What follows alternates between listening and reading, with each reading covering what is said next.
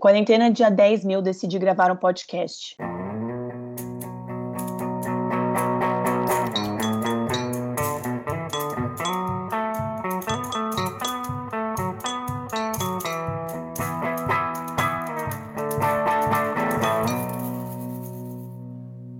Oi, oi, gente. Bom dia, boa tarde, boa noite. Esse é o Psicafé, um canal de podcast da Psicopuc Júnior, que é a empresa júnior da psicologia da PUC São Paulo.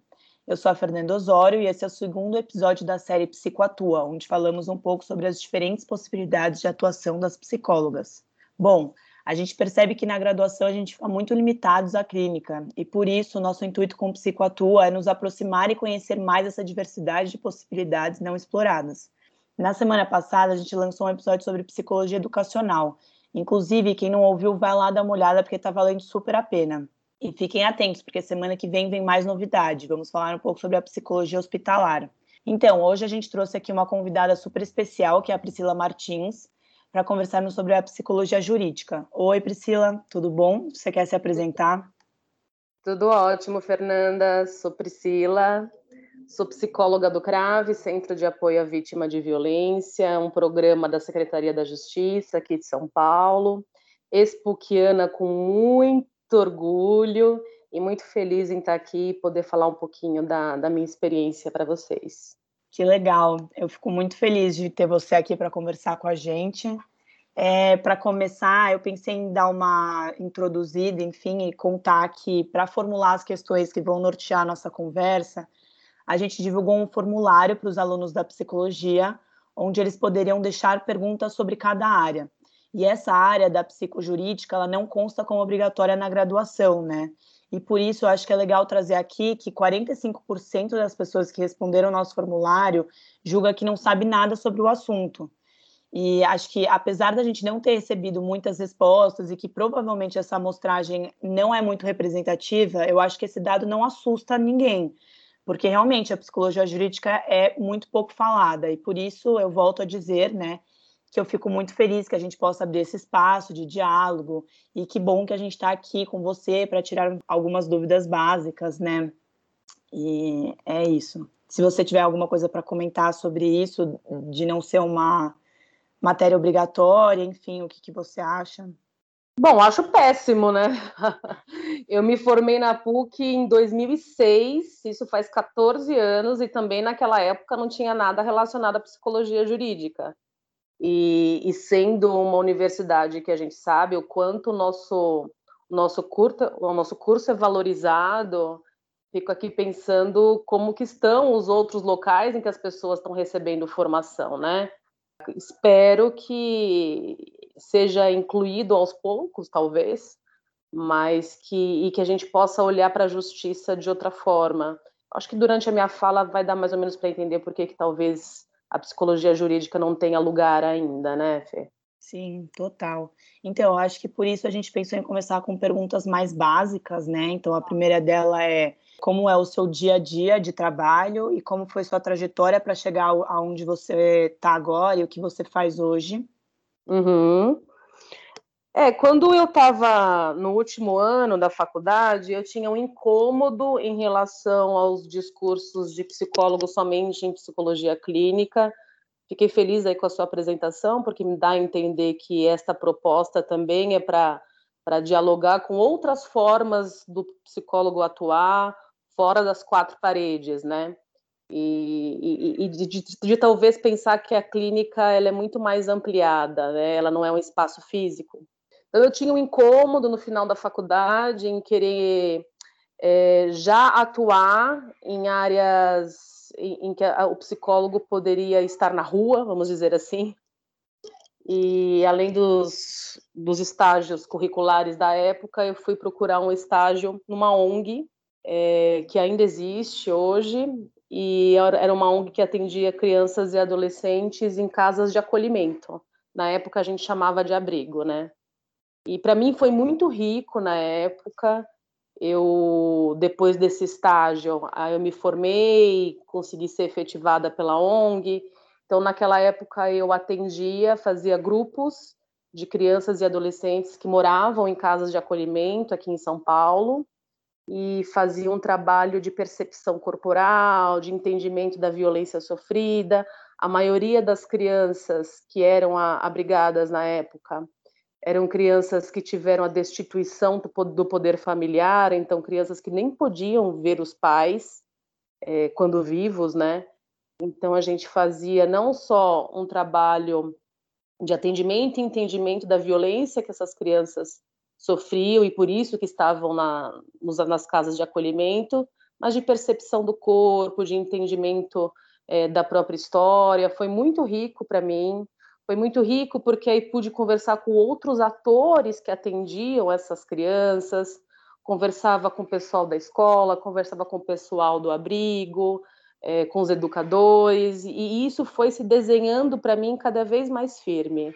É, eu preciso, na minha trajetória, enquanto psicóloga, atuar para acolher o indivíduo, para acolher o sujeito, fazer o meu trabalho, mas conversando com outros profissionais. Então, acho que essa é a primeira dica, né? Se você quiser ir para a área da psicologia é, que trabalha com a justiça, é saber que você vai conversar com outros profissionais que estão atendendo aquela família, que estão atendendo aquele, aquele paciente. É, então, isso foi se desenhando para mim. Fiquei na ONG uns quatro anos, a ONG perdeu verba, é uma realidade ainda hoje, né, no país. As ONGs dependem de financiamento, de investimento. E isso fez com que eu saísse da ONG, eu não fiquei em caráter voluntário e fui trabalhar numa clínica multidisciplinar, com fono, com terapeuta ocupacional, com pessoal que fazia psicodiagnóstico. Aí era, era uma área mais de clínica multidisciplinar e saúde. É, aí voltei a ficar frustrada, pensei, não, mas eu não quero, não quero ficar fechada na clínica, e coincidiu do CRAVE aparecer na minha vida. Na época, eu conhecia uma pessoa que estava na, na, área de recursos humanos, da, da Secretaria da Justiça, passei pelo processo seletivo e estou no CRAVE há oito anos. Faz oito anos que eu estou lá, muito contente, atuando como psicóloga, supervisora de estágio, o CRAV é um centro que apoia a vítima de violência, a gente atende qualquer pessoa que se sinta vítima. É, isso quer dizer que a pessoa não precisa ter passado pra, por nenhuma instituição para receber o atendimento. Ela pode fazer uma busca no Google, é, pode chegar na nossa porta. É, é um programa especializado em, em crimes contra a vida, então pessoas que perderam alguém por conta de um homicídio, um feminicídio ou pessoas que sobreviveram a uma tentativa. Né? A gente fica dentro do Fórum Criminal da Barra Funda. Agora, por conta da pandemia, eu estou em teletrabalho desde março, e mas atendendo as vítimas de forma online e trabalhando com os operadores do direito, é assim que a gente chama, né? Com essa interface da justiça.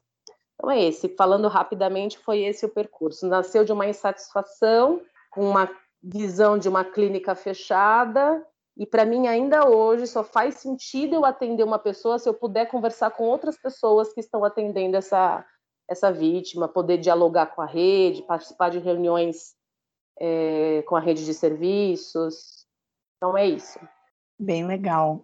Agora, falando um pouco sobre o geral, assim, queria saber se tem como você dar um panorama geral de como é a atuação da psicologia jurídica, assim, quais são as outras opções, é, enfim. É, na verdade, eu descobri que eu fazia psicologia jurídica, Fernanda, estando no CRAVE, né? Para mim, eu estava fazendo psicologia e não, chamava de jurídica, até porque a gente sai da faculdade, vai participando depois de pós-graduações, especializações, aperfeiçoamento, e, e, e, a gente não entende muito bem o que é essa psicologia jurídica, né? Até hoje isso é muito confuso.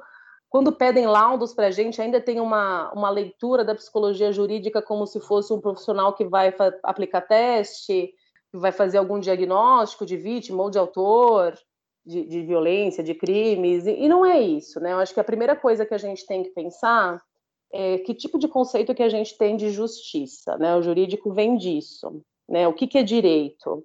E a gente está num momento no nosso país bem complicado em relação à justiça. A gente não se relaciona muito bem com a justiça, né?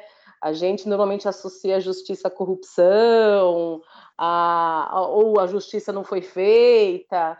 Então, acho que a primeira coisa que a gente tem que pensar é que a psicologia jurídica, o profissional que trabalha com a justiça, o psicólogo que vai trabalhar com a justiça, é o profissional que vai ver que aquela pessoa que está sendo atendida, ela precisa ter os seus direitos garantidos, tá? Então, hoje a gente entende psicologia jurídica dessa forma. Na hora que eu recebo uma vítima para conversar com ela, para começar a desenhar aí um, um, um projeto de trabalho, eu vou conversar com essa vítima não só sobre o histórico emocional dela, sobre a história familiar, o que, que aconteceu, o que, que não aconteceu, mas que tipo de serviços públicos, especificamente, ela pôde acessar na história dela, né? Isso é psicologia jurídica também, né? Você poder conversar com uma pessoa se ela teve é, acesso à educação, se ela tem conhecimento de centro de referência da assistência social, é, de benefícios que o governo dá para ela e às vezes ela não tem informação. No meu caso, eu atendo vítimas de violência doméstica e, e vítimas que perderam alguém, então pessoas que precisam ir atrás de uma pensão porque o filho faleceu e, e precisa de uma pensão por morte, ou porque precisa ir atrás da guarda dos netos. Estou é, lembrando aqui de alguns exemplos, né? Então, é, é, é, um olhar mais amplo, um olhar que não vai focar somente na história individual, emocional, de construção daquele sujeito, é, para trabalhar, por exemplo, o que, que foi a perda violenta ou o que, que foi a vitimização sofrida, mas em poder falar para essa pessoa que ela tem direitos, né?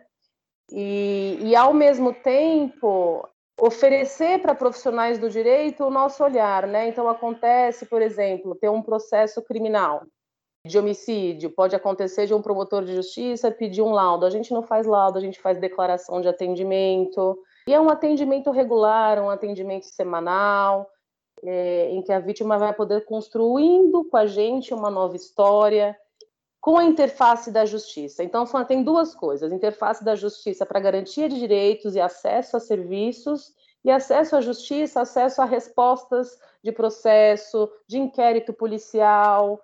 É, infelizmente, a gente tem uma cultura que a gente acaba sabendo dos nossos direitos só depois que alguma coisa acontece, né? E alguma coisa grave acontece. Então, para que, que serve um policial? Para que, que serve uma investigação criminal? Qual que é a função de um delegado, qual que é a função de um promotor de justiça. Quando eu cheguei no CRAVE, eu tinha experiência de ler boletins de violência contra crianças, né? Mas eu não sabia o que era um processo criminal, eu não sabia que um promotor de justiça é público e gratuito, ele vai estar do lado da vítima sem qualquer tipo de custo, né? Então, é, é, é oferecer para aquela pessoa que a gente se propõe a atender acesso à justiça. É isso que o psicólogo jurídico faz. Nossa, sim, e acho que isso é importantíssimo, né? Porque essa oferecer informação, enfim, isso também é fazer psicologia, né? Queria perguntar é, por que, que você acha que essa área da psicologia é tão pouco falada, se ela é tão importante, se ela está presente, enfim, inserida nos nossos direitos e tudo mais, por que, que ela é muito pouco falada? Eu acho que a gente vive uma questão cultural bem forte aí mesmo, de, de, de pouco entendimento do que, que é psicologia jurídica, do qual, qual é o lugar do psicólogo, na justiça, normalmente a gente associa a justiça a juiz, a promotor, às vezes até a político, né? E a corregedora, e, e a gente ainda tem uma imagem conservadora e machista disso, né? De homens ocupando esse lugar, homens fazendo direito. A gente ainda tem aquela imagem do, do profissional do direito com aquelas vestimentas, né? Algo bem arcaico, bem, bem, bem de corte, né, bem quase monárquica. Então, acho que a gente precisa atualizar um pouco o nosso conceito de justiça. É, a gente tem um conceito de justiça ainda verticalizado, né? O outro faz a justiça para mim. Eu não sou responsável pela, pela, pela justiça. Então a gente precisa ah, primeiro ter uma mudar essa concepção do que, que é justiça final. A gente ainda tem uma visão de justiça como vingança, né? E não é isso. A justiça que um psicólogo jurídico entende hoje é uma justiça social. É isso, é a pessoa poder acessar os serviços de saúde, educação, é, de assistência social de forma gratuita, de fácil acesso e, poder participar é, dos processos em que ela está como vítima, né? A gente recebe a vítima E isso, Fernanda, é, é, muito comum, né? A gente recebe a vítima como é, ela é tratada como objeto em alguns lugares, né? Então, a vítima, quando ela vai fazer um boletim de ocorrência, por exemplo, ela é objeto de uma investigação, ela relata cenas e ela não é vista como sujeito, ela tem que descrever o que aconteceu com ela. Num processo é a mesma coisa, ela não é vista com seus desejos, com seus anseios, e, e, é esse é o nosso papel, né? Colocar voz nessas vítimas, colocar voz nesses sujeitos e, e, e fazer com que eles se responsabilizem também, né? Uma vítima de violência doméstica, por exemplo, ela pode ter acesso ao número do processo dela, se ela tiver acesso à internet, ela pode entrar no site do Tribunal de Justiça, ver o andamento do processo, aquele processo diz dela, é isso. Não é o juiz, o promotor, que, que, que é, ele é óbvio que ele é responsável pela ação, pela denúncia, mas a vítima também é responsável para saber da história dela, é importante ela saber da história dela. Então é esse resgate que a gente tem que fazer né, da gente ser sujeito não só do que a gente escolhe, do que a gente vai fazer com os nossos sintomas, do que aconteceu com a gente, mas do que estão escrevendo da gente também, né? Então eu, eu vejo por aí, a gente tem uma questão, teria que ter uma, uma mudança de entendimento mesmo do que, que é justiça. Total, eu acho que se inserir nessa área também, sendo psicóloga, e a, a psicologia, né, sendo uma profissão tão não valorizada ainda hoje em dia, deve ser mais difícil ainda, né? Eu ia perguntar quais você considera serem um desafio e uma potência na sua área. Eu acho que o desafio é, é, é isso, talvez para qualquer área, né? Você lidar com essas frustrações, você falou isso muito bem, né? De, de não ser valorizado, e às vezes a gente não é valorizado financeiramente. Se você vê como qual é o salário de um, de um juiz, de um promotor, é muito diferente do salário de um psicólogo, né? É, então, um desafio de se colocar, de, de, de, ter esse reconhecimento, a gente precisa construir esse reconhecimento, precisa fazer uma resistência a esse machismo que ainda existe, esse conservadorismo, até em relação a roupas, para vocês terem uma ideia, a gente é, ainda é conhecido meio como bicho grilo, né? Porque a gente se veste do jeito que a gente quer se vestir, não tem essa formalidade em salto alto, em taieiro, coisa do tipo, né? Então, a gente faz resistência dessa forma, não só pelo discurso, mas pela forma que a gente se coloca. É, então, esse é um desafio, saber se colocar e se colocar como corpo mesmo. E, e, e eu acho que uma das uns, outro desafio é, é, é poder fazer uma sensibilização às universidades, às faculdades.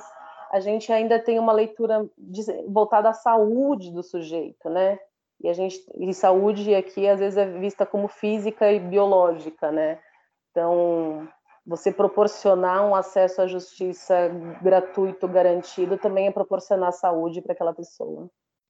É, na verdade é porque eu acho que o desafio e potência para mim acaba sendo a mesma coisa, mas é de perceber que a faculdade não te dá tudo que, tudo, tudo que você precisa, né? Você vai construir a sua trajetória, acho que é isso. Se você tem um olhar é, de reflexão crítica da sociedade, um olhar clínico para os sujeitos, e pensando aqui numa clínica ampliada, é, você vai perceber que você constrói a sua trajetória no dia a dia, né? Eu acho que uma boa formação tem isso como potência. Você sair de uma faculdade que proporcionou para você, para você uma série de reflexões, é sair sabendo que nada está dado e vai, você vai sair mais esvaziada do que cheia, mais esburacada, e isso você vai construir no dia a dia. Isso é muito bonito da psicologia, né? Na hora que a gente percebe e que, que, que, o vazio vai acompanhar a gente, que a gente que a ausência de respostas vai acompanhar a gente a vida inteira. A gente percebe isso numa boa análise também, né? Vai acompanhar a vida inteira, e isso é bonito, isso é a potência do ser humano, você poder construir. É, nada, nada é definitivo, só a morte, né? Aqui, finalizando, né, nossa última pergunta, é, queria falar um pouco sobre esses, os testes psicológicos, né, os, o psicodiagnóstico, e a falar como você acha que os testes psicológicos para psicodiagnósticos englobam na atuação da, da psicologia jurídica? Não, na, na, minha atuação hoje, praticamente nada. É, o, o, teste ele pode ser um instrumento um momento em que, por exemplo, estou atendendo uma pessoa, uma família, isso, sempre conversando com o serviço social, sempre conversando com o direito. Eu posso, por exemplo, pensar num Rocha para me ajudar a pensar em tendências daquela pessoa, né? Tendências, é, como que ela, como que aquela pessoa está se projetando em relação ao futuro. Mas ninguém lá é especialista em teste. Eu, se por exemplo, gostar, percebesse a necessidade de uma aplicação do próprio Rocha, eu iria conversar com um especialista, né? Acho que a gente tem que tomar muito cuidado pensar primeiro, tem que ser testes confiáveis, seguros, fidedignos, é, testes que são validados, pessoas que aplicam esses testes, né, especialistas, porque por mais que você aprenda sobre teste, não é a mesma coisa de uma pessoa que só faça isso.